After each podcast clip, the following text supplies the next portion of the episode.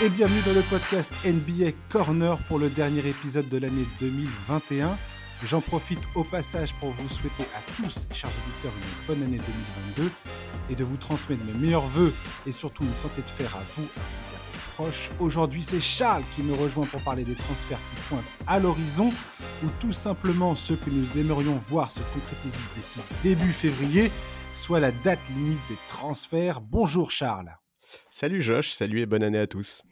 Ouais, bonne année, ça y est, on est dans le, on est dans le, dans le, dans le vortex du mois de janvier où ça va être la bonne année tous les jours. Euh, Exactement. Pendant 31 jours. C'est parti. Alors Charlie, on va parler euh, de cette année 2022. On commence par parler des transferts. Enfin, on est encore, euh, logiquement, toi et moi, au moment où on enregistre ce numéro, on est encore en 2021, bientôt en 2000, à quelques heures de 2022. Et voilà, je voulais parler avec toi de ce qui va bouger bah, pour le reste de l'année, on a déjà pratiquement euh, passé la, moitié de la saison là. On, y est bientôt. C'est quand la moitié de la saison d'ailleurs? Euh, alors, j'ai pas les dates en tête, on n'y est pas encore, mais effectivement, c'est dans quelques semaines. on s'en approche, euh, on s'en approche doucement mais sûrement. Et voilà, je voulais parler un petit peu de ce qui va changer. Et sans transition, je vais parler immédiatement bah, de l'homme qui quelque part est au centre de toutes les attentions depuis, bah, depuis cet été, depuis très longtemps, depuis trop longtemps même. Et je ne sais même pas si on va en voir le bout, mais c'est Ben Simmons. Euh, moi, je voulais commencer par ce, par ce joueur-là, par ce transfert-là éventuel. Et, euh, et j'ai vu un article, un excellent article de John Oninger euh, sur euh, The Athletic. John Oninger, ancien journaliste chez ESPN, il est également passé dans le front office des Grizzlies. Donc c'est un gars qui sait bien de quoi il parle quand il parle de salary cap, de mouvement de joueurs, de, de rumeurs, de qu'est-ce qui est possible et pas possible de faire.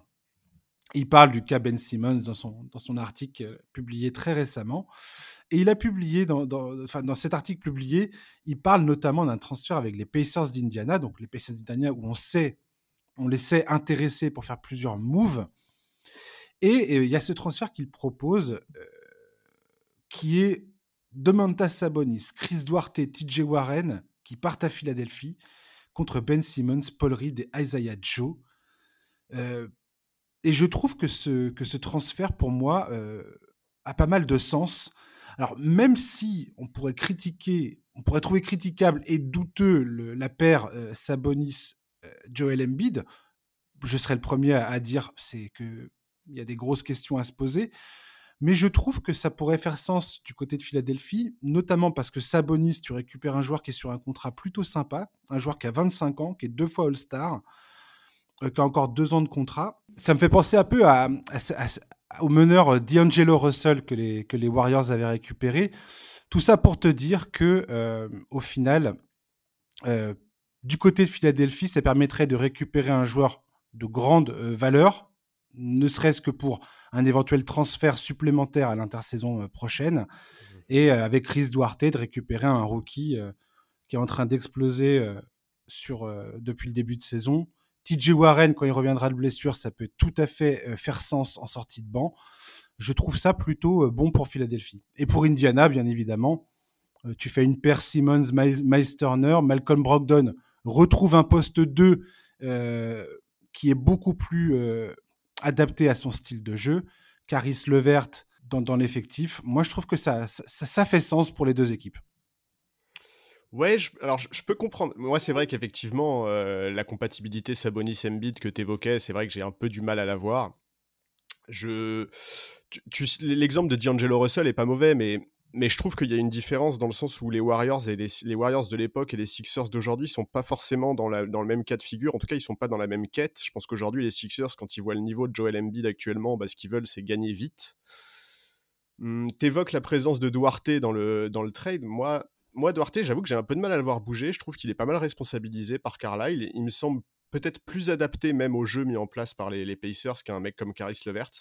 Mmh, et pas sûr que les Pacers veulent s'en débarrasser de toute façon. Voilà, exactement. C'est-à-dire, je vais même te dire, je pense qu'aujourd'hui, à la place des Pacers, je, pense qu'il favoriserait un trade de Caris Levert que celui par rapport à Chris Duarte, aussi parce qu'il y a eu quelques échos sur le fait que les relations entre Carlisle et Levert n'étaient pas forcément idéales, en tout cas que Carlisle n'était pas forcément le profil idéal pour s'inscrire dans le jeu prôné par, euh, par, euh, par les Pacers.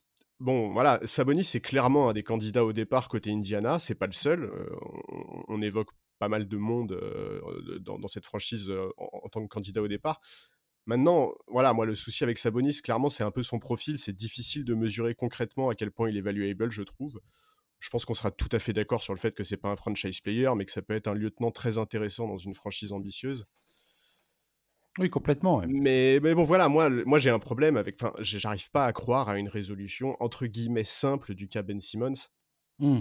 Je, ne peux pas croire que ça se règle dans un trade à, juste à deux franchises comme ça. Alors, effectivement, euh, ça pourrait simplifier, ça pourrait, ça pourrait, solutionner le problème Sabonis, dans le sens où moi, j'imagine pas trop Sabonis aux Sixers à côté d'Embiid. S'il y a d'autres équipes qui sont incluses dans le trade, ça permet de, ça permet de placer Sabonis ailleurs. Donc c'est vrai que voilà, moi, Ben Simmons, je voulais en parler également. Évidemment, c'est peut-être le trade qui est le plus attendu sur cette saison. Euh, ça fait un moment déjà qu'on en parle. Mais, euh, bon, voilà, j'ai du mal à croire, si tu veux, que tout à coup, euh, la situation qui est bloquée depuis plusieurs semaines se débloquerait. Alors, il y a un élément qui peut définitivement me donner tort, c'est les blessures. Certaines franchises peuvent être poussées à agir pour réagir à un coup du sort ou autre. C'est des situations qu'on a quand même souvent connues par le passé. Mais à mes yeux, c'est pas le scénario le plus probable. Euh, de toute façon, on sait depuis le début que cette opération Ben Simmons, elle est compliquée. Les Sixers sont gourmands. Euh, on évoque une liste d'une vingtaine de joueurs qui seraient prêts à récupérer en échange de ce joueur-là, et on, trouve sur cette liste des noms du calibre de Lillard, Arden, euh, Bill ou Jalen Brown. Bref, ils veulent récupérer a priori un joueur majeur dans cette opération. Euh, les informations d'ailleurs qui sont sorties depuis le début de la saison montrent qu'a priori bah, le front office ne bluffe pas puisqu'ils auraient déjà refusé des joueurs du calibre de CJ McCollum ou Jeremy Grant. Donc voilà, la situation pour moi elle est compliquée. En plus, on l'a mentionné plein de fois. Simon, c'est un profil qui est très spécifique, qui lui permettra pas de s'intégrer pardon dans n'importe quel jeu, dans n'importe quelle franchise. Le récupérer en pleine saison, c'est pas si simple. Ça demande d'avoir bien préparé son coup. Mais bon, écoute, euh, voilà, moi j'attends de voir. Moi, c'est vrai que je ne crois pas trop à, un trade direct euh, entre Pacers et Sixers, mais à voir, à voir. En fait, euh. ouais, tout dépend du degré d'urgence du côté des Sixers et j'ai pas l'impression que les Sixers aujourd'hui sont pressés par le temps en fait. Et l'éclosion euh, de Tyrese Maxi qui a encore été une fois formidable hier face aux Nets, on voit bien que euh, du côté de Philadelphie, ce serait une erreur de se précipiter sur le cas Ben Simmons. Il n'y a pas vraiment de traction sur les superstars qu'il cherche à obtenir. Bradley Bill, a, oh, a son nom arrête pas d'être cité à chaque fois, mais il n'y a rien qui, précise, qui nous, donne. Euh, il n'y a, aucune information qui ont filtré sur le fait que les Sixers ont vraiment euh, une main sur ce, sur ce deal-là. Bradley Bill n'a pas forcément, euh, n'a toujours pas exprimé son envie de partir de Washington. Donc pour l'instant, ce, truc-là, c'est mort. Oui, mais. Damien Lillard à Portland, c'est pareil. Tant que Damien Lillard ne dit pas concrètement j'ai envie de partir, ça ne se passera pas. Jalen Brown, t'en parlais tout à l'heure euh, à Boston. Pareil, Boston, bien évidemment que, à mon avis, avec le, bilan qu'ils ont aujourd'hui, aujourd'hui, la saison entre guillemets décevante qu'ils sont en train de faire, il y a probablement quelqu'un qui là-bas dans le front office qui est en train de se dire tiens pourquoi pas, mais euh, mais c'est pareil, tu, c'est pas une décision qu'ils semblent prêts à prendre en tout cas à, l'heure d'aujourd'hui. Le meilleur deal concrètement qu'ont eu les Sixers concernant Ben Simmons, c'est CJ McCollum avec les, avec les, les Trailblazers. Et manifestement, ils n'en veulent pas de ce deal-là. Oui, ça, je suis bien d'accord avec toi. Mais.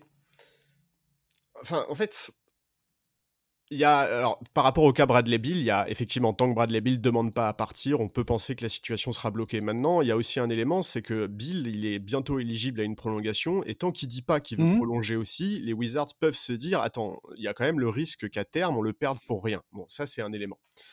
Maintenant, sur, sur Philadelphie, à proprement parler, effectivement, y a, on, a, on a tout à fait le sentiment que les Sixers ne sont absolument pas dans, dans, un, dans une urgence, quoi. Mais ça moi, je pense que ça, pour le coup, ça peut évoluer assez rapidement dans le sens où Embiid peut finir par en avoir marre. tu vois, Joel Embiid est en train de faire une saison hallucinante, vraiment. Statistiquement, il est monstrueux. Mmh. Sur le parquet, il est monstrueux des deux côtés du terrain. Ce mec-là ne rêve que d'une seule chose, c'est de gagner. Et il sait aussi, je pense, que son physique n'est pas à toute épreuve et que des saisons mmh. comme celle qu'il fait cette année-là, il en fera peut-être pas 10 ou 15 dans sa carrière. Bon, il a peut-être envie de voir son collectif, le collectif autour de lui être plus solide pour ne pas gâcher cette saison remarquable. Mmh. Donc, effectivement, c'est deux cas de vision dans ce cas-là qui peuvent s'affronter. On, l'a vu plein de fois, cette situation en NBA. Une vision qui est plus court-termiste, qui est celle de, de, Joel Embiid, qui veut gagner rapidement et qui pourrait considérer qu'un joueur du calibre de CJ McCollum pourrait l'aider à gagner. Et une vision qui est plus globale, qui est celle du front office, qui a une haute estime de la valeur de Ben Simmons et qui veut pas le brader. Ça, ça c'est clair que c'est un, c'est une situation dans laquelle on peut se retrouver dans le courant du mois de janvier, si tu veux. Si Joel Embiid voit que les résultats sont toujours pas phénoménaux, euh, je peux comprendre que ça l'embête l'idée de réaliser une saison calibre MVP, euh, tu vois, pour accrocher à peine les playoffs et se faire sortir au premier ou au deuxième tour. Maintenant, euh, je, je, sais pas. pour moi, de toute façon, si Philadelphie diminue pas ses exigences, pour moi, c'est, je, je vois pas comment ça pourrait se se, régler, sauf à la limite avec ce qu'on appelle un blockbuster trade. Si tu veux, un trade qui réunirait des tonnes d'équipes qui sont dans, des mmh. situations un peu compliquées. On peut penser aux Pacers, aux Pels. Oui, mais moi, ça me fait, moi, ça me fait toujours pas. En fait, c'est pour ça que le, la proposition de, transfert de John Ollinger me, semble bien. Je comprends ce que tu dis. Quand, tu dis, c'est probablement un transfert à plusieurs équipes qui va se jouer autour de Ben Simmons. Je, je comprends ce pourquoi tu dis ça et, et c'est potentiellement la plus grosse probabilité. Je pense que la, probabilité est la plus grande que plusieurs équipes seront concernées dans un transfert concernant Ben Simmons. Maintenant, si je suis Philadelphie, j'essaye peut-être d'envisager de prendre un gars comme Domantas Sabonis, dont la valeur sur le marché peut être très intéressante lors de la prochaine intersaison, effectivement, son duo avec Joel Embiid, maintenant, tout de suite, pour la saison qui reste à venir, de toute façon, tu fais un transfert en pleine saison, ça sera compliqué. Quoi qu'il arrive, arriver une enfin, de jouer le titre très concrètement. Parce que euh, euh, faire, faire euh, coïncider, enfin, créer, recréer un esprit, un vrai collectif d'ici les playoffs, franchement, c'est quasiment impossible. Quand, quand, on parle de, de pièces aussi importantes que, que, que, que celle-ci. Hein. Au final, les deux mecs qui euh, sont sûrs et certains dans le, transfert, d'un point de vue salarial, c'est Sabonis, TJ Warren. Chris Duarte, effectivement, les Pacers ont peu ou pas d'intérêt à mettre ce mec-là dans le, deal. Ils peuvent toujours mettre d'autres gars, on va dire, je euh, je sais pas moi, Torrey Craig, Bitadze, Jeremy Lemb, euh, peu importe, et puis des pics de draft et ainsi de suite en fonction des, des, des trade exceptions qu'ils vont avoir ou pas et, ce, qui permet de, ce qui permet de matcher financièrement tout ça. Mais si tu récupères Sabonis, Daryl Morey, je suis sûr qu'il peut se dire ensuite, voilà, à l'intersaison, je peux bouger ce gars-là et essayer de récupérer autre chose. Et quand tu vois, moi, ça m'a tout de suite fait, tout de suite fait tilter par rapport aux Warriors, qui, quand ils récupèrent D'Angelo Russell, tout le monde est là à crier, à dire, mais ça matche pas du tout, ça correspond à rien, c'est pas du tout ce dont ont besoin les Warriors. Mais qu'est-ce qu'ont fait les Warriors? Ils ont juste pris un joueur qui avait un, vrai potentiel sur le marché. Et ils en ont tiré quelque chose qui aujourd'hui, dont aujourd'hui ils récupèrent complètement les fruits, quoi. Ouais, oui, c'est vrai. Mais au moment du trade avec Minnesota, on n'est quand même pas convaincu, tu vois. On n'est pas convaincu, bien évidemment, mais n'empêche qu'ils en, ils, en sont sortis euh, ah oui, les, euh, les, grands gagnants de ce deal. Absolument, c'est vrai. Au, point que Andrew Wiggins, on est en train de dire, pour une fois, et peut-être pour la première fois à juste titre, il est vraiment en train de relancer sa carrière parce ah qu'il n'est pas dans un rôle euh, qui le dépasse totalement, tout simplement. Oui, mais je, suis d'accord. Je suis d'accord. Maintenant, en fait, si tu veux, pour moi, la différence, elle est que Philly veut jouer le titre. Enfin, en tout cas, Philly, je sais pas, mais Embiid, il veut jouer le titre, si tu veux. Et, et je pense sincèrement qu'il acceptera pas que son front office. Euh, enfin, si tu veux, je pense qu'il accepte la situation actuelle de Ben Simmons parce que son front office lui dit euh, nous, on veut pas le brader, on pense que c'est un joueur, on veut récupérer du calibre All-Star en échange, on veut un mec qui sera capable de t'accompagner au titre en échange. Et si derrière les mecs lui disent bon, bah, on t'a ramené Sabonis parce que grâce à ça, on va récupérer du monde l'été prochain. tu, veux, tu, veux dire que c'est pas assez concret? Ouais, c'est ça. C'est que je, mmh. pense qu'aujourd'hui, Joel Embiid, il est vraiment dans, dans, une volonté de gagner le plus rapidement possible. Mmh. Et je pense qu'il se sent capable de gagner dès cette saison. Avec Sabonis, tu peux lui vendre le fait que euh, si, tu fais, un, si tu, tu, fais un staggering des minutes de Sabonis et Embiid, c'est-à-dire que tu les fais pas jouer euh, majoritairement ensemble, Ah non, mais c'est Je, l'enfer. je- je dis pas que Sabonis, tu le mets sixième homme. hein. Ah Attention, non, mais non, je suis d'accord. Mais, qu'est-ce que tu qu'est-ce que tu racontes à Joel Embiid? Tu lui dis voilà, euh, quand tu n'es pas sur le terrain, c'est une catastrophe. L'équipe euh, se fait enfoncer de, toutes parts. Avec Sabonis, il y a moyen que ça soit totalement différent. C'est-à-dire que quand ce gars-là sera sur le terrain et toi tu seras en train de te reposer, ça va permettre en plus de- de l'économiser pendant la saison régulière et de faire en sorte que quand il est sur le banc, potentiellement Philadelphie arrive à survivre à ces minutes-là. C'est Ouais, un- ouais. c'est un argument. Non, mais C'est non, alors, non seulement c'est un vrai argument, mais en plus pour les équipes adverses, c'est une horrible prise de tête à gérer. C'est l'enfer, vraiment. Gérer les minutes de ces deux mecs-là, c'est très compliqué. Je suis d'accord. Et, Je- je- et Sabonis, alors Sabonis, il n'a pas un excellent shoot euh, à, à- à longue distance, ce qui est potentiellement euh, ennuyeux, on va dire. Je pense qu'il préférerait largement que ce gars-là shoot à 36-35% à, à, à 3 points, ce qui, ce qui n'est pas le cas. Euh, il est à combien Sabonis en termes de euh, réussite au tir à 3 points? Il est à 27,7. Ouais, cette saison, il est à 27. Ouais, voilà, ce, qui est, ce qui est- ce qui est assez naze. Euh, en même temps, c'est l'u- l'utilisa- l'utilisation de Rick Carlisle est, est très commentée, hein, et très criti- enfin, critiquée. Bah, c'est quand même une des grandes déceptions de ce début de saison, les Pacers de Carlisle. quoi. Voilà. En tout cas, c'est pas, c'est pas, c'est pas euh, l'idéal. euh, c'est pas idéal, quoi. La façon dont il est utilisé, ça, ça- ça- ça- ça- il se démarque complètement de ce qui était fait auparavant avec Sabonis. Là, Sabonis, on, a, on oublierait presque ses qualités de playmaker. Enfin, on oublierait presque sous Carlisle, ses qualités de playmaker, de, de, de distribution de balles sont un peu mis de côté. Peut-être qu'à Philadelphie, justement, Doug Rivers pourrait l'utiliser de, de- de- d'une autre manière, de, de façon à exploiter justement ces qualités-là. Et des qualités qui pourraient servir Joel Embiid également. C'est possible. C'est bien possible, mais c'est vrai que. Ouais. Oui, non, mais Ah, je, y a- com- en je fait, comprends les, les- les- Il y a tellement de possibilités avec ce, ce, ce, ce cas Simmons, en fait. Enfin, tu vois. je- je sais- moi, je- moi, je pense vraiment que Embiid peut sortir très frustré de cette affaire, en tout cas. Au final, si Ben Simmons, on est d'accord, Charles, que ce gars-là tient. Enfin, c'est l'impression que j'en ai. Tu me dis si je me trompe et, tu, et, et dis-moi ce que tu en penses. Mais j'ai l'impression que Ben Simmons, c'est la. Tout le monde attend que Ben Simmons bouge.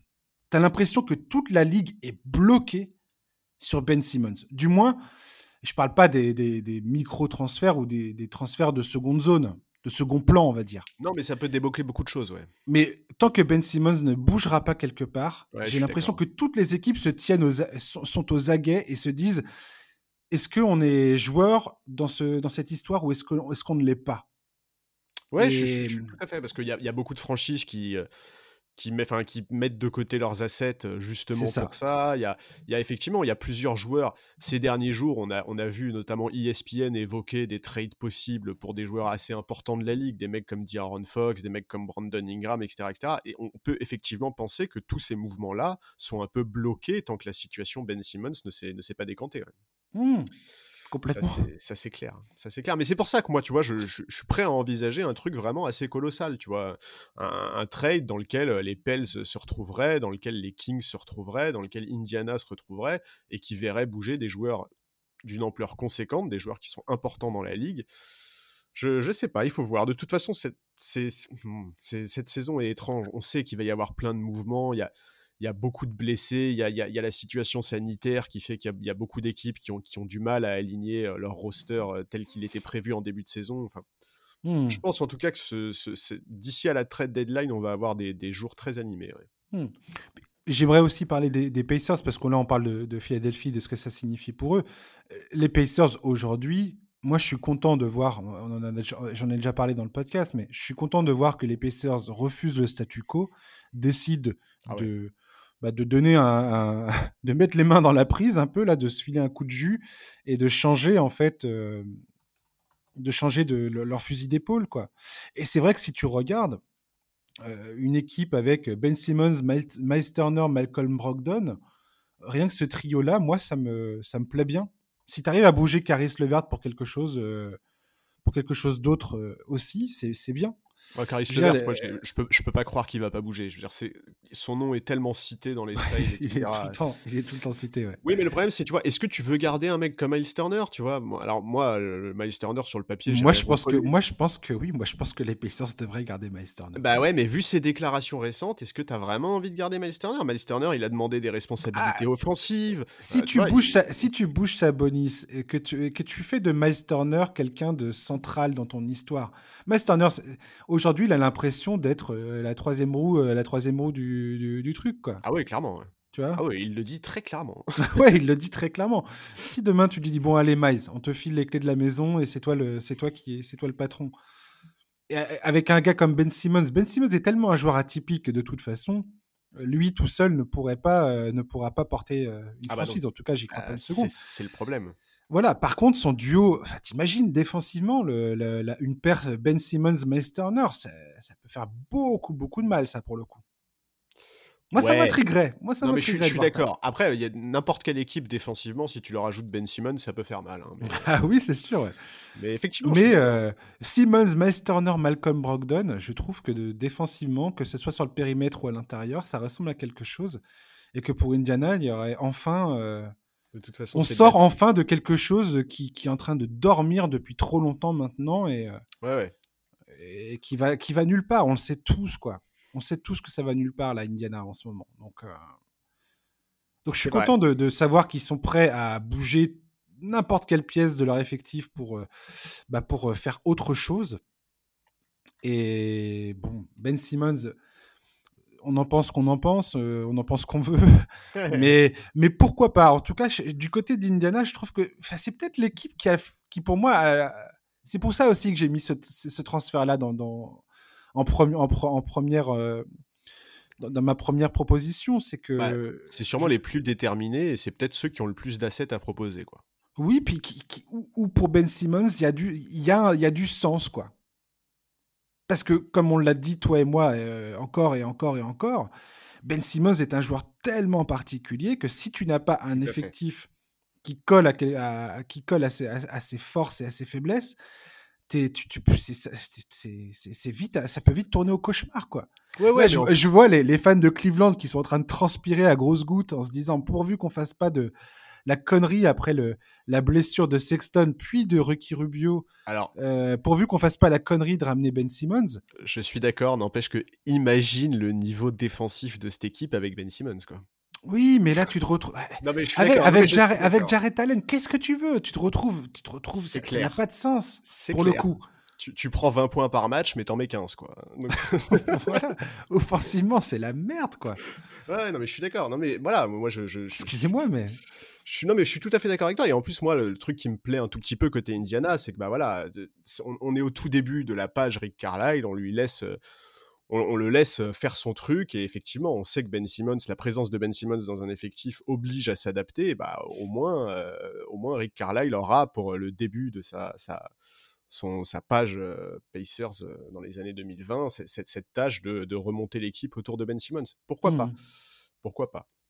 Allez, euh, Charles, je te laisse, euh, je te laisse proposer ton, ton autre transfert. Je sais que tu voulais parler aussi de Ben Simmons, tout ça. On, on vient de le faire. Voilà, T'avais autre chose à rajouter pour Ben Simmons ou pas? Pas du tout. Non, Non. C'est bon? Non, mais vivement que ça se finisse quand même, c'est long, ça, tu vois. Genre, euh, Mais je suis voilà, même pas sûr. Je suis Ah même non, pas sûr que ça va se terminer. Moi non plus. Je suis, euh, je suis persuadé que Daryl Morey, s'il n'a, s'il n'y a rien d'intéressant, euh, susceptible justement, comme tu l'as dit très justement, susceptible de vraiment euh, changer la donne pour Philadelphie, ou du moins de récupérer vraiment quelque chose de, de, de, de- de conséquent, il ne fera rien. Oui, Voilà. mais alors, je suis d'accord, je suis d'accord avec ça, effectivement, je pense comme toi, mais je pense que c'est une connerie. Parce que ça veut rien dire, en fait, tu vois. Euh, Mm. ça veut, en fait, qu'est-ce que ça veut dire s'il n'y a rien qui le convainc? Si l'année où Indiana fout quasiment la totalité de son effectif sur le marché, si l'année où D'Aaron Fox est effectivement rendu disponible par les, euh, par les Mais voilà. que Brandon Ingram est disponible. Tu vois, si l'année où tous ces mecs-là sont dispo, il n'y en a pas un seul dans le lot Brandon Ingram, il est disponible dans les transferts là aujourd'hui? Il n'est pas disponible, mais il y a quand même de plus en plus de, il y, a, Mmh. de plus en plus d'échos autour des Pels qui disent que ça pourrait bouger. Les Donc- Pels, c'est un tel bordel Bah sans oui, mais, bah, c'est histoire. bah oui, mais c'est pour ça, tu C'est m'étonnes. n'importe quoi. Mais donc tu vois, Mais, euh, cette euh, année-là, mais non, y a mais rien parle- qui convainc Daryl Ouais. Morey, il y aura jamais rien. Charles, Charles, Charles, Charles, parlons de D'Aaron Fox. Parlons de D'Aaron Fox. Qu'est-ce que D'Aaron Fox change à la donne? Franchement, Ah non, non, au début de l'année, j'aurais dit, j'aurais dit, enfin, je, pouvais presque commencer à comprendre le pourquoi du comment les Kings hésitaient à mettre D'Aaron Fox dans, un deal pour Ben Simmons. Aujourd'hui, franchement, je suis un fan des Kings, je suis dégoûté qu'ils aient pas, euh, qu'ils pas lancé le truc, quoi. Parce que tu vois D'Aaron Fox qui joue quasiment à contre-cœur aujourd'hui aux Kings, c'est, c'est, c'est d'une tristesse sans nom cette histoire de D'Aaron Fox à Sacramento. Mais je suis Philadelphie, je regarde D'Aaron Fox qui n'a toujours pas un shoot cons- constant à, trois points, qui a toujours des problèmes au lancer franc. Qu'est-ce que ça change? Pourquoi tu veux ramener ce gars-là mais dans en ton fait, effectif? Alors que alors que t'as Tyrese Maxi en fait c'est ce que je disais tout à l'heure. Le fait que Tyrese Maxi soit devienne le joueur qu'il est en train de devenir dans sa deuxième saison NBA si tu vois le match face aux Nets hier soir tu te dis pourquoi on irait s'encombrer de D'Aaron Fox? Pourquoi Alors, on ferait ça? Non, mais alors, d'abord, je, je, te dis pas du tout qu'il faut qu'ils prennent D'Aaron Fox. Je, je pense que, je pense que juste, je- tu vois, je le listais parce que je trouve que cette année, il y a pas mal de joueurs de calibre important et de calibre All-Star en NBA qui sont disponibles. Moi, je suis d'accord. Maintenant, ce que tu dis sur Tyrese Maxey, ok. Là, là, tu fais une comparaison entre D'Aaron Fox à l'instant T et Tyrese Maxey après son match de la nuit. Bon, euh, n'empêche que euh, Tyrese Maxey était pas du tout. Enfin, tu vois, si on avait fait ce podcast au lendemain du match contre Toronto, par exemple, euh, voilà, tu vois, la, la discussion aurait C'est peut-être pas été la même. Non mais ouais non mais ah, si je- dit Aaron Fox ouais. retrouve son niveau, la discussion sera peut-être pas la même non plus. Mais, mais en fait, surtout, en- moi, ce que je je te dis, moi, j'essaye un peu de me placer à la place de Joel Embiid. Et en fait, le problème, c'est que Joel Embiid, moi, je pense qu'à sa place, euh, même un CJ McCollum, en fait, si ça le rapproche du titre, parce qu'il ne perd rien par rapport à l'instant T, en fait. Hmm. Aujourd'hui, Joel Embiid, il en a rien à foutre de la masse salariale de son équipe. Ce qui l'intéresse, c'est pas le payroll, c'est pas tout ça. Ce qui l'intéresse, c'est ce qui se passe sur le parquet, tu vois.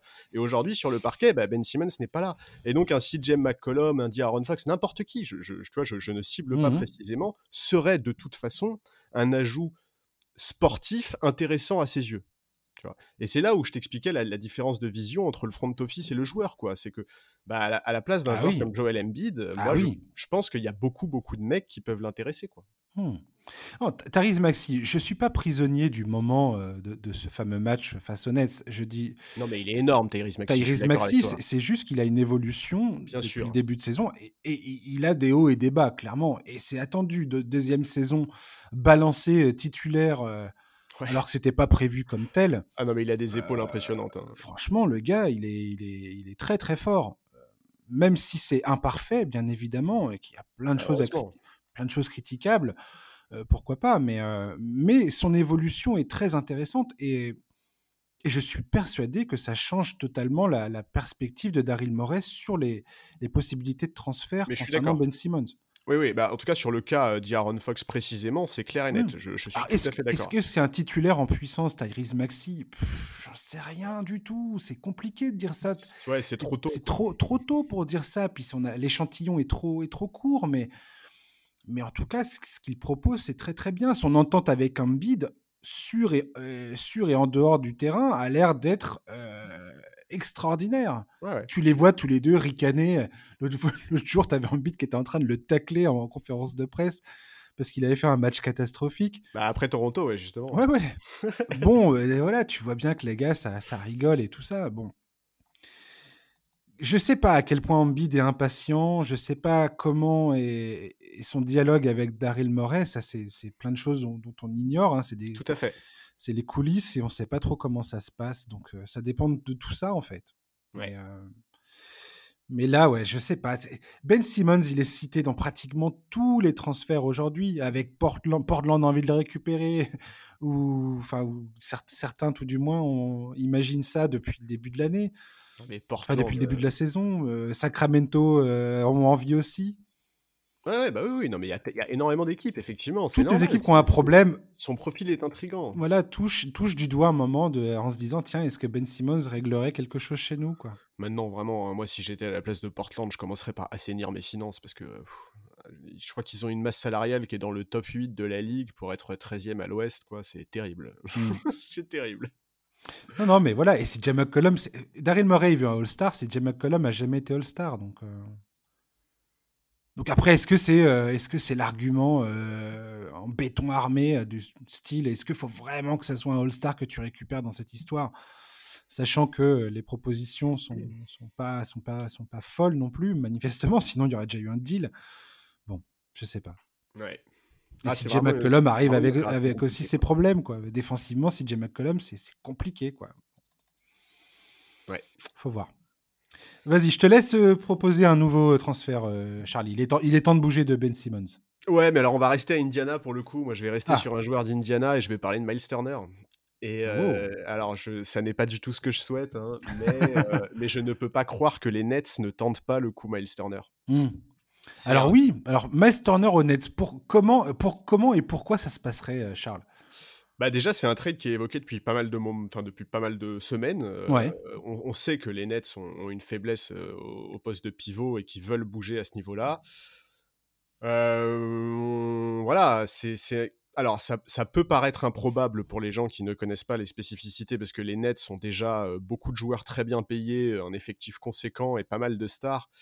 Mais, mais ce trade serait, possible d'abord parce qu'il y a une trade exception importante. Enfin, je crois qu'il y a plusieurs même trade exception côté Brooklyn qui sont importantes.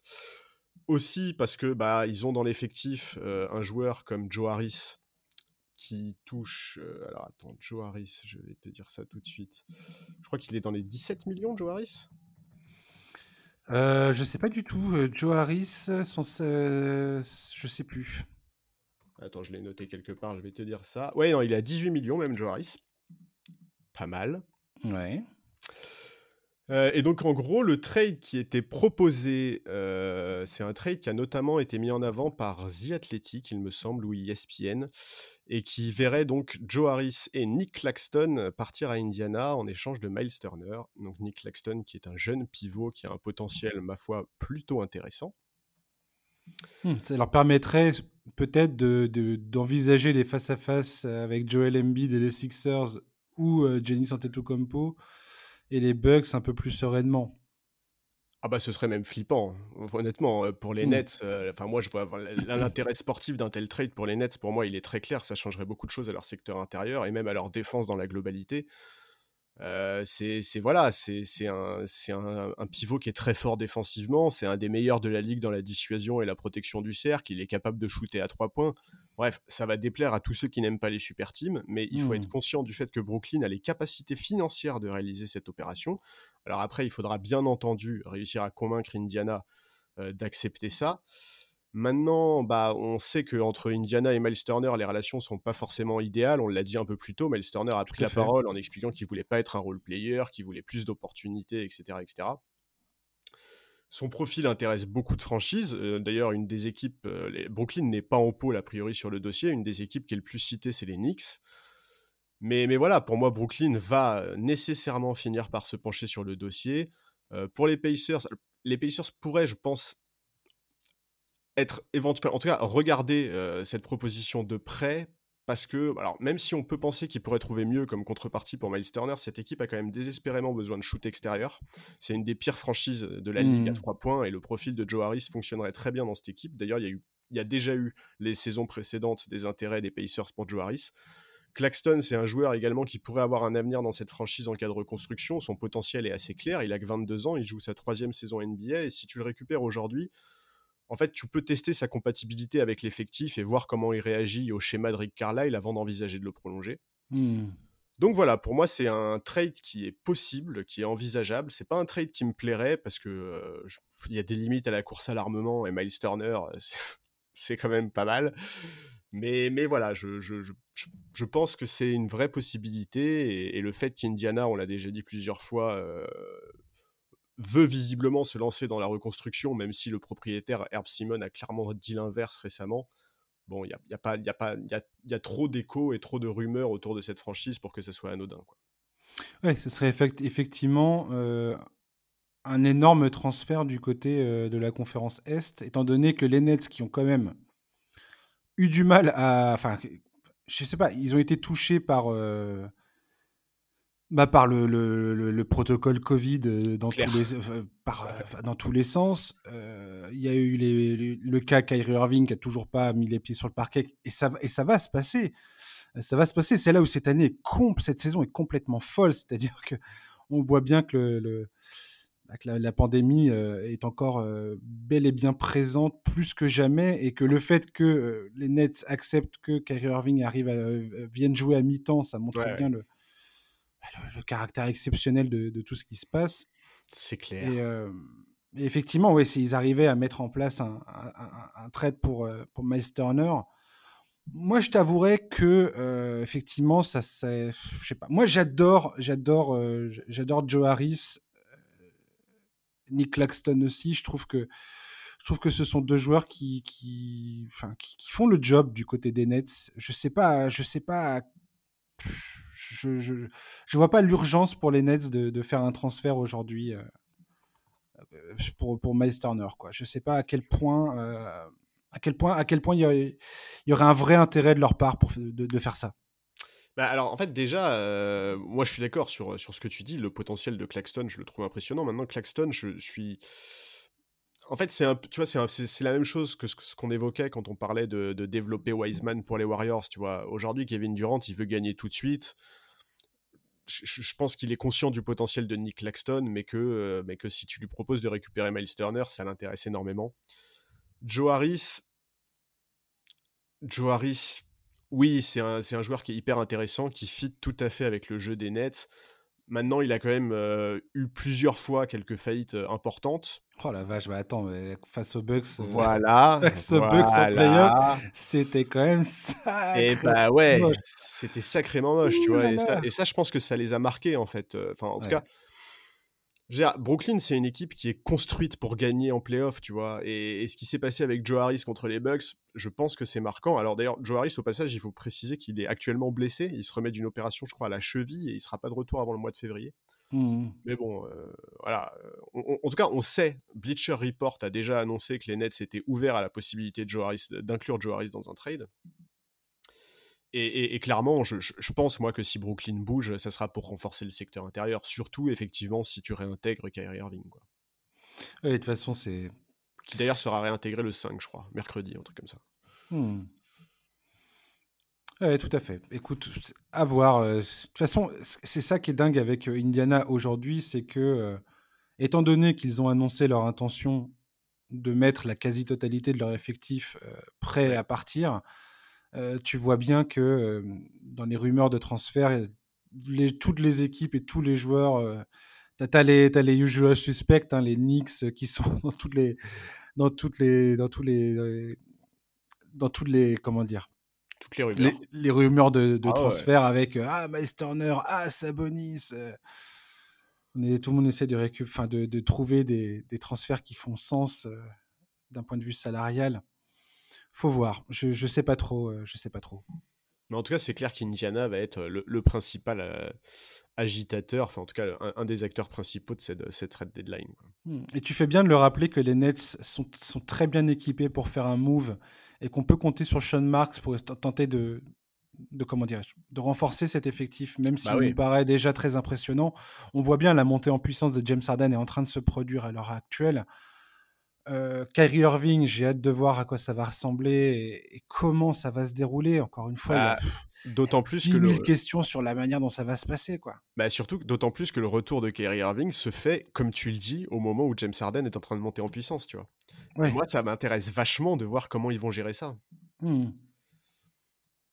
Et, et la, grosse, enfin l'autre gros souci du côté, enfin souci, l'autre grosse question du côté des Nets, et ça, euh, Steve Nash en a également parlé, c'est le temps de jeu de, de Kevin Durant qui aujourd'hui est, c'est pas possible en fait qu'il continue comme ça. Il, joue beaucoup trop de minutes pour maintenir l'équipe à flot, et effectivement, je pense qu'ils sont en train de, sérieusement euh, imaginer des scénarios où ils vont renforcer cet effectif de manière à, pouvoir faire souffler Kevin Durant avant euh, l'entame ah des playoffs. Quoi. Ah non, mais c'est sûr, et certain. De toute façon, entre leurs assets, les trades exception, etc., c'est une évidence que l'effectif des, des, Nets dans un mois et demi ne sera pas le même que celui d'aujourd'hui. Il, y aura des choses qui auront changé, c'est sûr.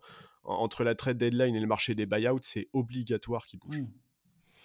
Ouais, on verra ça. Moi, j'ai un, un transfert beaucoup plus, euh, beaucoup moins impressionnant, tout à fait secondaire, certains, certains diront. Mais pour moi, c'est, ça fait partie des transferts ou des mouvements, on va en parler tout de suite, qui chaque année se, se passent. Des fois, euh, ça, fait un petit blip sur le radar et puis on n'en parle pas forcément. Ça, ne fait pas partie des trades dont on parle et puis, mmh. et puis qui, qui, finissent par faire une grosse différence. Ça fait longtemps que, que son nom est cité, c'est Tadeusz Young, qui intéresse très très fortement les Suns. Alors, les Spurs ne sont pas connus pour, euh, pour lâcher des joueurs comme ça euh, à l'intersaison. En cours de saison, tout du moins. Enfin, pas, en cours de saison plutôt, oui. Bah, c'est plutôt ça que je veux dire. En cours de saison. Mais euh, Thaddeus Young a, râle énormément parce qu'il joue quasiment pas à San Antonio cette saison, pour le moment. Et ses minutes de jeu ne, ne, le satisfont pas du tout. Et Thaddeus Young, je pense, aimerait lui aussi aujourd'hui jouer pour un contender les Suns suivent son cas euh, de près parce qu'ils aimeraient énormément le ramener. Il y a plusieurs euh, scénarios de transfert euh, qui incluent notamment Dario Saric dans l'histoire. Dario Saric et Jalen Smith, qui est le dixième choix de la draft 2020 côté Suns. Moi, j'adorerais voir Thaddeus Young rejoindre Phoenix. Je pense que je trouve ça horrible que ce joueur aujourd'hui n'est pas sa chance de, jouer dans une équipe qui, a vraiment une, opportunité de gagner le titre. Et j'adorerais voir euh, Tadeusz Young euh, finir à Phoenix. Enfin, euh, que, Phoenix obtienne leur, leur, souhait de voir ce gars-là finir dans leur effectif. J'aimerais qu'il y ait une, solution qui est trouvée. Les, les Spurs, comment dirais-je, pourraient tout à fait également couper, pourraient finir par couper Tadeusz Young euh, après la date limite des transferts. Donc, il pourrait se trouver sur le marché du buyout. Mm, mm. Euh, voilà. Voilà. Moi, je trouve que c'est, ça pourrait être secrètement un des plus gros euh, pics. Oui. Si jamais il terminait à Phoenix. Alors, je suis complètement d'accord avec toi. Je pense que son profil ferait un bien fou dans la rotation des Suns. Moi, c'est un joueur que j'aime personnellement beaucoup. Je le trouve très sous-estimé. C'est un excellent rebondeur, c'est un playmaker très sous-estimé. Il a une bonne vision de jeu, il a des bonnes mains. Euh, ses écrans Excellent défensivement. etc. Mais ouais, ce mec-là, ce mec-là est, enfin voilà, c'est typiquement le genre de joueur qui fait du, qui fait presque tout bien, mais qui passe un peu sous les radars. Et, j'ai aucun doute quant au fait qu'il s'intégrerait sans aucun souci dans l'effectif de, de Monty Williams. Ce serait une nouvelle preuve à mes yeux que le front office des Suns bosse très bien. Et, oui, ce serait un mec potentiellement très important en playoff, où les rotations se resserrent, où il a beaucoup d'expérience. Il faut quand même rappeler qu'il a vécu plusieurs campagnes de playoff, notamment avec Philadelphie et Indiana. Mmh ce, serait, ouais, ce serait une belle option supplémentaire qui viendrait remplacer Saric. Euh, c'est voilà, c'est Phoenix de toute façon veut se renforcer. Le management des Suns sait très bien que leur fenêtre d'opportunité pour le, tir, le, le, titre va pas durer des années.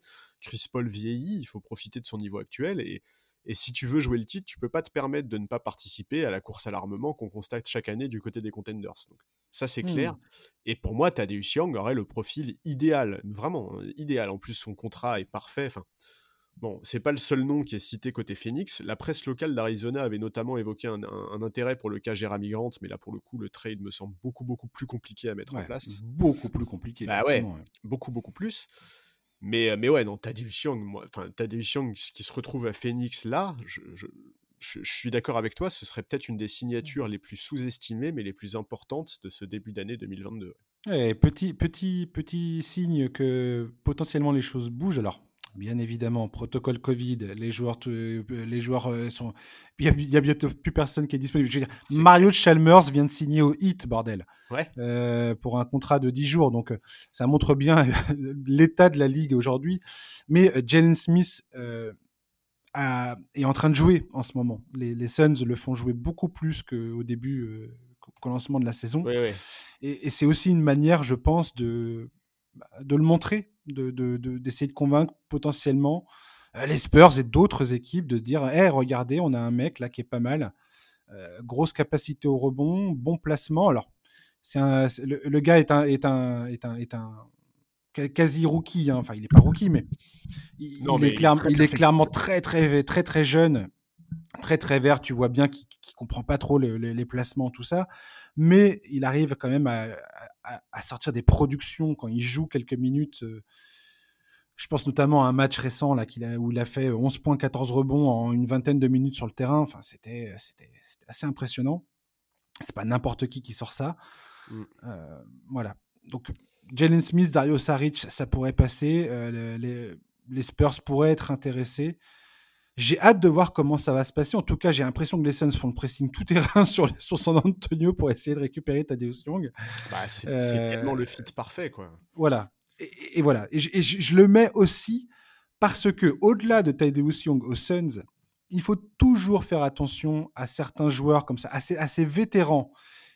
Et on parlera probablement, on fera sûrement un, podcast sur le, marché du buy, sur les marchés du buyout parce que ça aussi c'est un marché qui, alors, qui peut tout changer. enfin, historiquement, ça change jamais beaucoup, beaucoup, beaucoup de choses dans, le, dans la course au titre. Mais on sait jamais. Ouais, ça fait quand même des petites différences qui peuvent avoir une grosse influence. Quoi. Voilà. Encore une fois, un mec comme Tadeusz Young, je reprends cet exemple-là, un mec comme Tadeusz Young qui, qui, qui, qui, se retrouve sur le buyout et qui finit dans une équipe comme Phoenix, où il remplit complètement le rôle nécessaire, il, il, obtient un rôle qui est absolument nécessaire pour l'équipe qui est déjà extrêmement forte et qui, avec sa présence sur le banc, tout d'un coup, ben, euh, peut, ça peut permettre de passer, de franchir le cap euh, qui, qui, qui, était nécessaire. Quoi.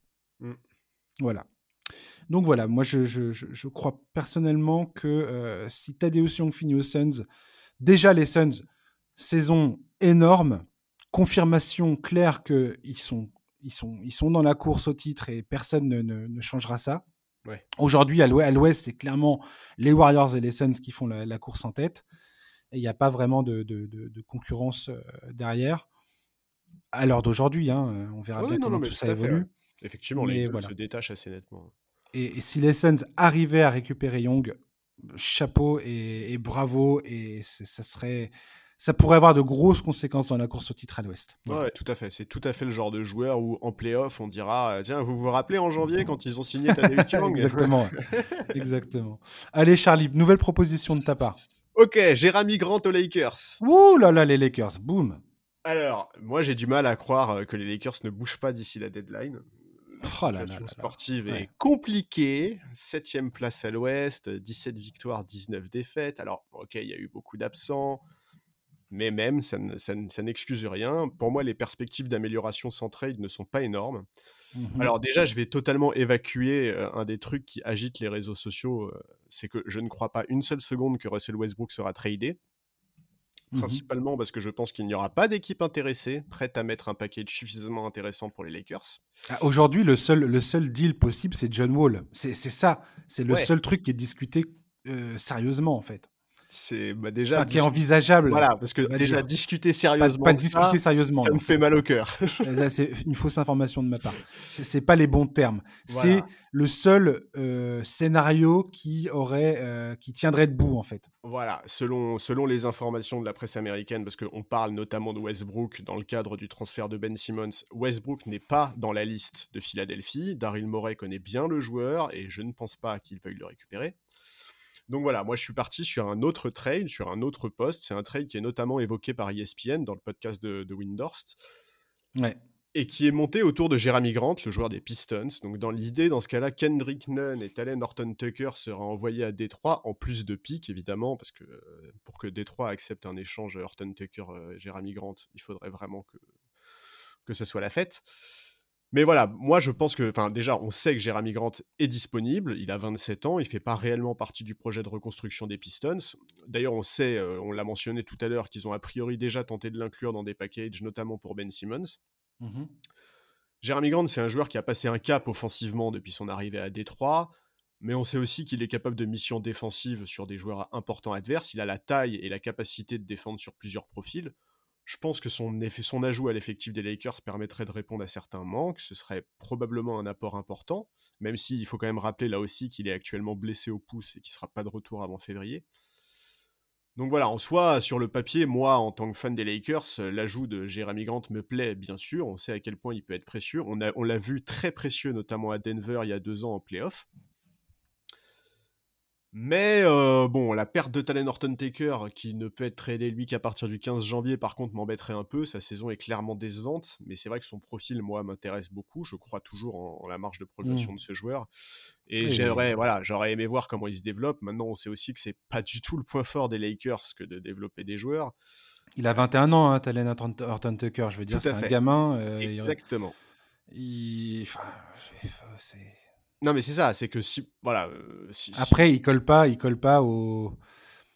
Il colle pas à, l'idée, enfin, au. Comment dire À la temporalité de LeBron James, quoi. Exactement. Voilà, c'est ça. Tu as dit le mot qu'il faut, il ne colle pas à la temporalité de LeBron James, et c'est un vrai problème.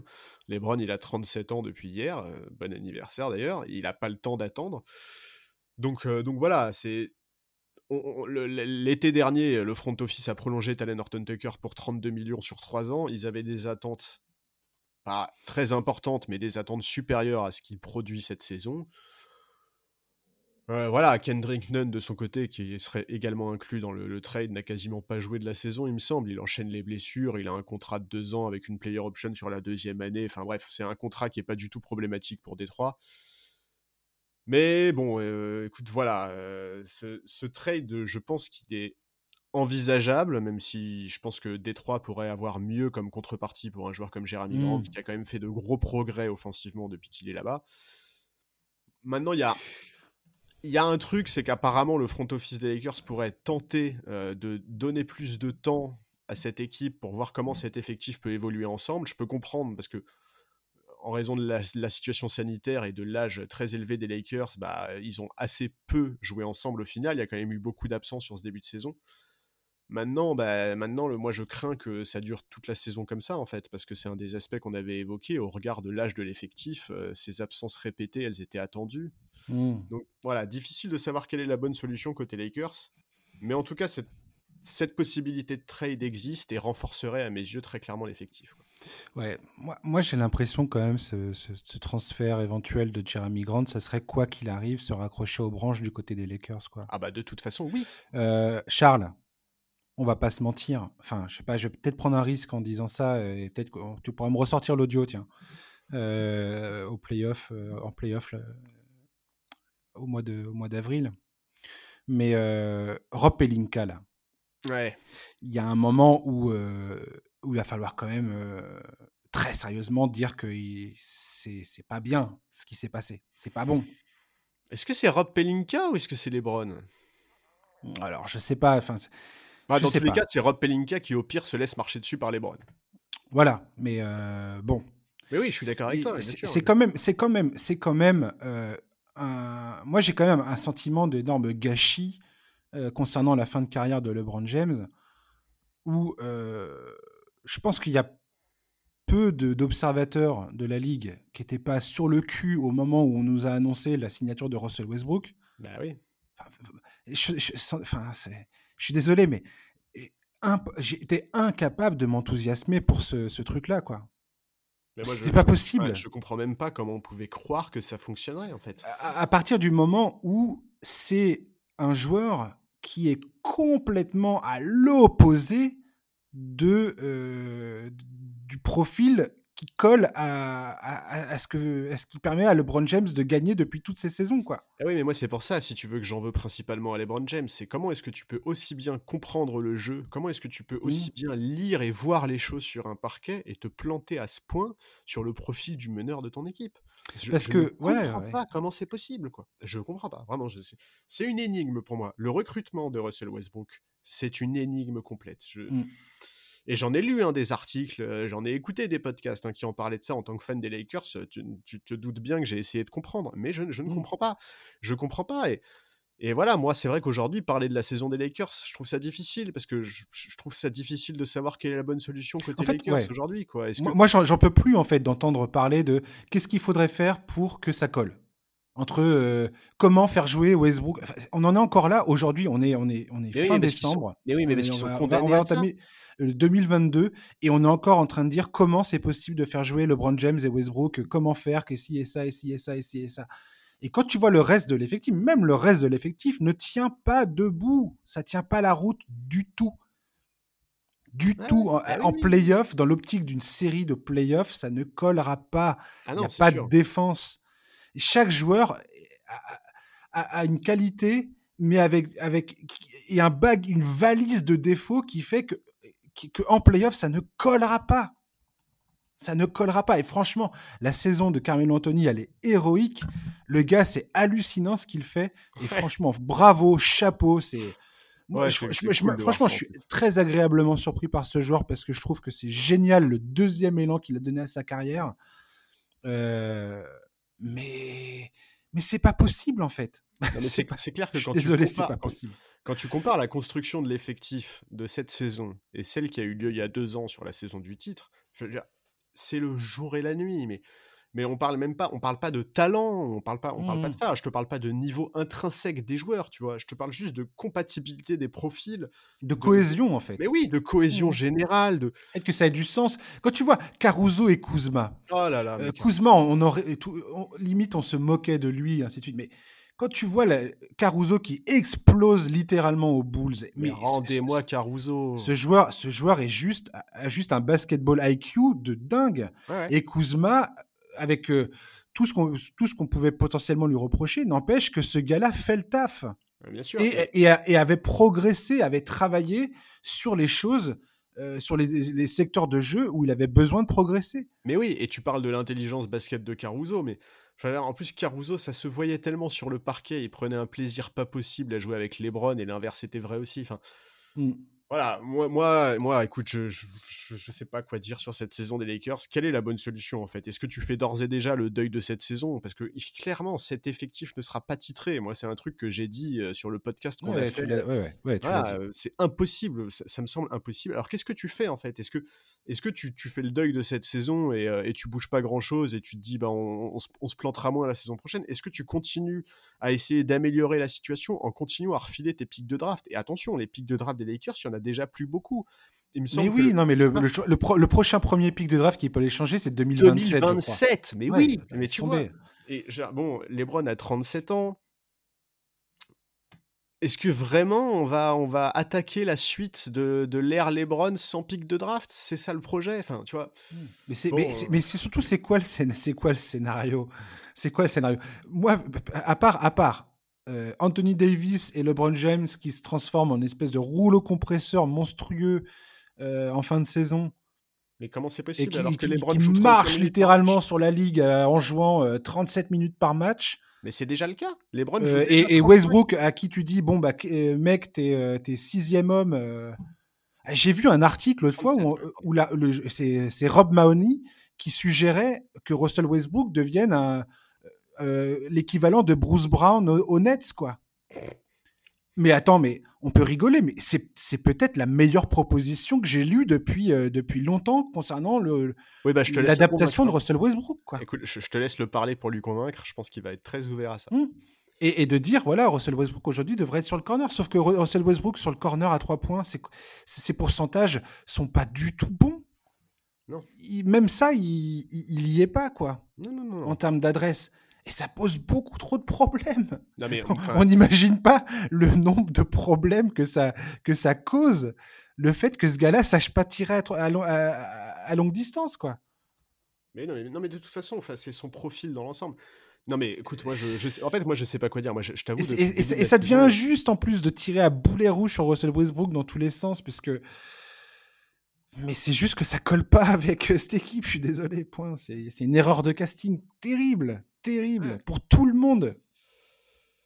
Tout à fait, tout à fait. Non mais bon, ouais, voilà, moi j'avoue que j'ai lu des comparaisons euh, sur la paire Westbrook-LeBron euh, qui rappellerait peut-être la paire Wade-LeBron euh, en évoquant le fait que Fisdale était sur le banc et tout. Je ne comprends pas, vraiment, je, ne, je, je, suis désolé, je comprends pas. Je ne suis pas un hater de Westbrook. Westbrook n'est pas un joueur que j'apprécie particulièrement, mais je me reconnais des qualités. Mais mais le problème, c'est que pour exprimer ses qualités, il a besoin d'un certain type de jeu, il a besoin d'un certain type de coéquipier. Et, pour Lebron, c'est pareil. Lebron, on sait qu'il a besoin de profils assez spécifiques, notamment sur les lignes arrière. Comment, qui, a vraiment, qui vraiment s'est dit ce, l'arrivée de Westbrook aux Lakers, ça va nous faire gagner un titre? Je, Vraiment, je, je comprends pas. Franchement, j'ai hâte, j'ai hâte qu'un jour il y ait un, Il y a un, un, reportage sur les coulisses de la venue de Russell Westbrook euh, aux Lakers. En tout cas, il y a déjà eu plusieurs articles, et les articles disent très clairement tous que l'élément moteur pour ce, ce, move, ça a été LeBron. Et donc, si tu veux, j'ai beaucoup de mal à imaginer LeBron euh, dans 10 ans faire un mea culpa en disant en fait c'était vraiment une connerie. Tu vois Mais surtout que c'est, encore une fois, c'est excessivement injuste pour Russell Westbrook. Je trouve ça excessivement injuste pour lui parce que euh, je trouve qu'il s'est, fait balloter dans des scénarios euh, où il.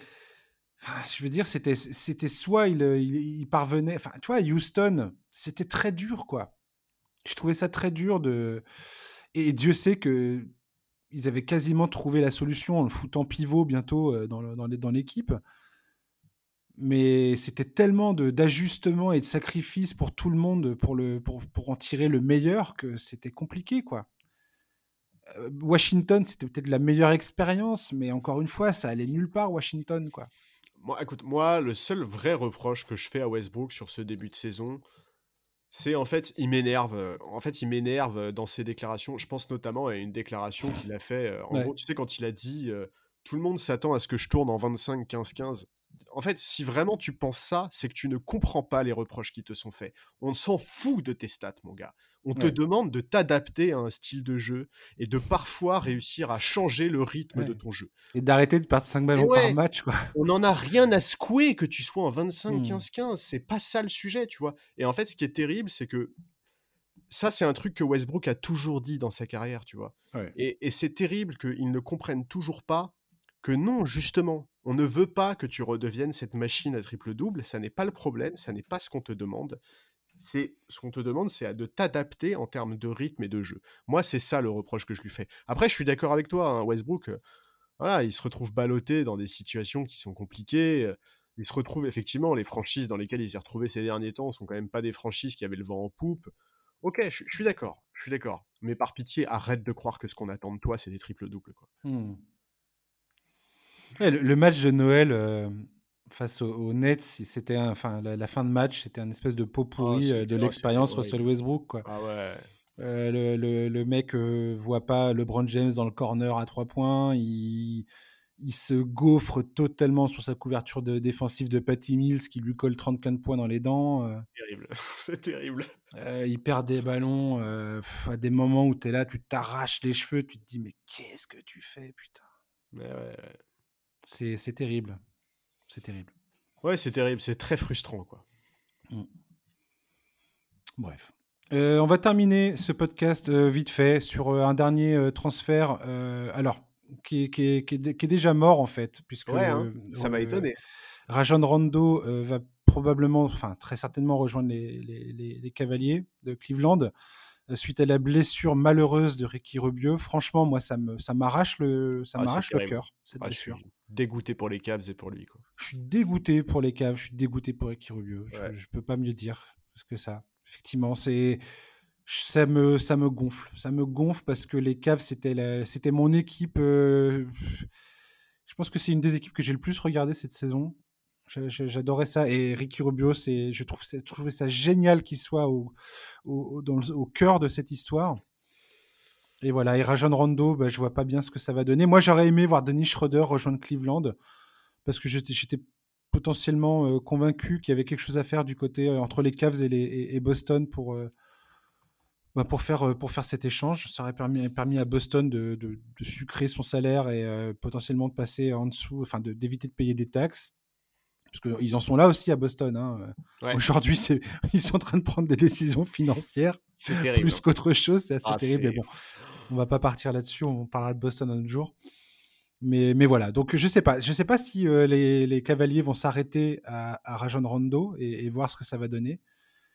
Je vois pas bien à quoi ça va, ça, ça, va correspondre. Euh. Non, pour moi, s'ils prennent Rondo, c'est pour bouger à côté. Enfin, tu vois, c'est en fait, je comprendrais, je comprends pas le choix Rondo. Moi, je suis d'accord avec toi. Schroeder, pour moi, ça me semblait être logique. Euh, il, fallait, il fallait virer des joueurs. Hein. Il, fallait, il, fallait, il fallait balancer quelques joueurs, mais bon, des joueurs de seconde zone. Hein. Ouais, ouais. Pour, pour, pour, euh, le faire venir. mais... Moi, je m'attendais, en fait, je m'attendais, tu vois, à ce que euh, on nous dise que les caves se mettent sur le cas Dragic, par exemple, à ce que les caves se mettent sur le cas Schroeder. Je m'attendais, je m'attendais à des trucs comme ça. La nouvelle sur Rajon Rondo m'a vraiment surpris. Mais écoute, écoute, on va voir. Hein. Je, pense que les fans des, des Cavs sont, seront pas ravis, en tout cas. Euh, ouais. les, les Cavs, c'est très étonnant parce que là, ils sont clairement inscrits dans la course au playoff. Ils ont un des, un des calendriers les plus. Enfin, ils viennent de passer un calendrier absolument euh, titanesque. Ouais, ils sont toujours cinquièmes. Il faut bien le noter, ça. Hein. Ils sont cinquièmes avec un calendrier de dingue. Et derrière, là, ils ont. Euh, c'est plutôt tranquille jusqu'au jusqu'au mois d'avril. plutôt, en tout cas, c'est un des, un des calendriers les plus cléments de toute la NBA. Donc tant mieux pour eux. Je ne sais pas trop ce qui va se passer du côté de Cleveland. J'aimerais ne pas les voir s'arrêter à Rajon Rondo. Je pense vraiment que Cleveland aurait intérêt à essayer de récupérer quelque, quelque chose d'autre pour, pour gérer la main. Maintenant, tu, tu, tu, tu peux pas. Je, enfin, tu peux pas récupérer un mec de la trempe de Ricky Rubio, quoi. Je, je sais qu'en France, il y a beaucoup de gens qui détestent ce gars-là parce qu'il parce qu'il est espagnol. Il est espagnol, bah oui. On. Mais, mais, mais moi, je, je suis, voilà, voilà, moi, je suis fan euh, principalement de, de, de, la, de la NBA et, et sa carrière NBA, je trouve que euh, elle est très, elle est très étrange. Elle est, elle est faite de, de, de plein de déceptions. Toujours les blessures qui ont pointé le bout de leur nez. Pareil, beaucoup d'attentes euh, déçues, mais en même temps aussi des bonnes surprises à chaque fois qu'il est passé dans certaines franchises. À chaque fois, il a apporté quelque chose en tout cas. Et, là, je trouvais que Cleveland, c'était, assez magnifique, euh, cette histoire pour lui. Et voilà. Et j'aimerais, voir Cleveland continuer sur sa lancée parce que cette équipe, elle est, elle est géniale. Et euh, voilà. J'ai pas d'analyse, excusez-moi, hein, j'ai pas d'analyse super pertinente à sortir. Euh, non, mais je suis concernant tout ça, mais sur Rubio, je suis tout à fait d'accord. En plus, c'est un mec qui a, je crois qu'il a 31 ou 32 ans. Enfin, c'est vraiment c'est terrible, vraiment cette blessure, elle, fait mal au cœur. Euh, et puis il en, a pour un moment. Hein. Bah ouais, sa saison est terminée a priori. Euh. Ah oui, oui, elle est terminée. Puis euh, enfin voilà, ça, va être un, long, un long parcours pour revenir sur les parquets. pas dans quel état il va revenir après. Enfin ouais, c'est terrible parce que parce que voilà, Cleveland était une des équipes surprises de ce début de saison. Ils sont toujours dans le top 5 à l'est. Lui faisait vraiment du super boulot et effectivement, moi c'est un joueur que je trouve assez agréable à voir jouer. Mais écoute, bon. Surtout qu'il en avait de bah, contrat, donc. Ouais, ouais, ouais. Et, vraiment récupérer Rajon Rondo. Honnêtement, Rajon Rondo, cette saison, c'est pas. Bon, alors après, peut-être qu'il va se révéler extrêmement motivé et, monter en puissance et tout, je sais pas, mais. Mais c'est mmh. pas le Rajon Rondo d'il y a quelques saisons, quoi. Oui, voilà, ouais. Ça, c'est clair et net. Il a quasiment pas joué cette saison, quoi. Non, et puis il joue très très peu. C'est pas, mmh. tu vois, vraiment, enfin. Oui, on voit bien que c'est plus, c'est plus ça, quoi. Ouais, c'est ça. Tout, est, tout, est, tout est compliqué pour lui, quoi. Il est, il est, il est, on, sent qu'il n'est pas. Je sais pas si c'est un problème d'état d'esprit ou de mentalité ou si c'est purement physique, mais tout est en baisse, quoi. ses pourcentages au shoot, il est en galère. Enfin, il est vraiment, vraiment en galère, quoi. Pourtant, c'est un mec qui aime bien Rajon Rondo qui te dit ça, tu vois. Ouais. ouais on verra bien. Autre chose à rajouter, euh, Charles, sur, cette, euh, sur, ces, sur ces histoires de transfert? Bah écoute, non, euh, je te dis, je pense que cette saison, on peut s'attendre à beaucoup de mouvements et, euh, on, devrait avoir quelques franchises qui vont fortement animer le marché, à commencer par Indiana. Et on attend de voir ça avec impatience. Mmh. Indiana, Ben Simmons, ça va être, je pense, les deux plus gros acteurs au final, euh, d'une façon ou d'une autre, que ça soit lié, qu'ils soient liés ensemble par, par rapport à l'idée de, de, transfert que j'ai dit tout à l'heure. Ouais. Ça, va être les deux. Ouais, mais on n'est pas à l'abri de plus de choses, tu vois. Par exemple, on a ah oui, largement. Euh, tu vois, si Bill demain il va voir le front office des Wizards il leur dit au fait, je prolongerai pas chez vous, euh, je pense que mmh. Bill se retrouve dans les rumeurs très très vite, quoi. Largement. Carrément. Bah merci Charles d'avoir été avec nous.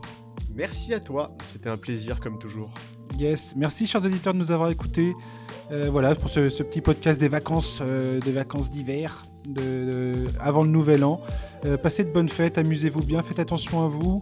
Et on se retrouve de la semaine prochaine avec un nouveau numéro du podcast NBA Corner. D'ici là, voilà. Passez une bonne fin de journée, un très bon week-end, un bon réveillon et à très bientôt. Salut, bye bye.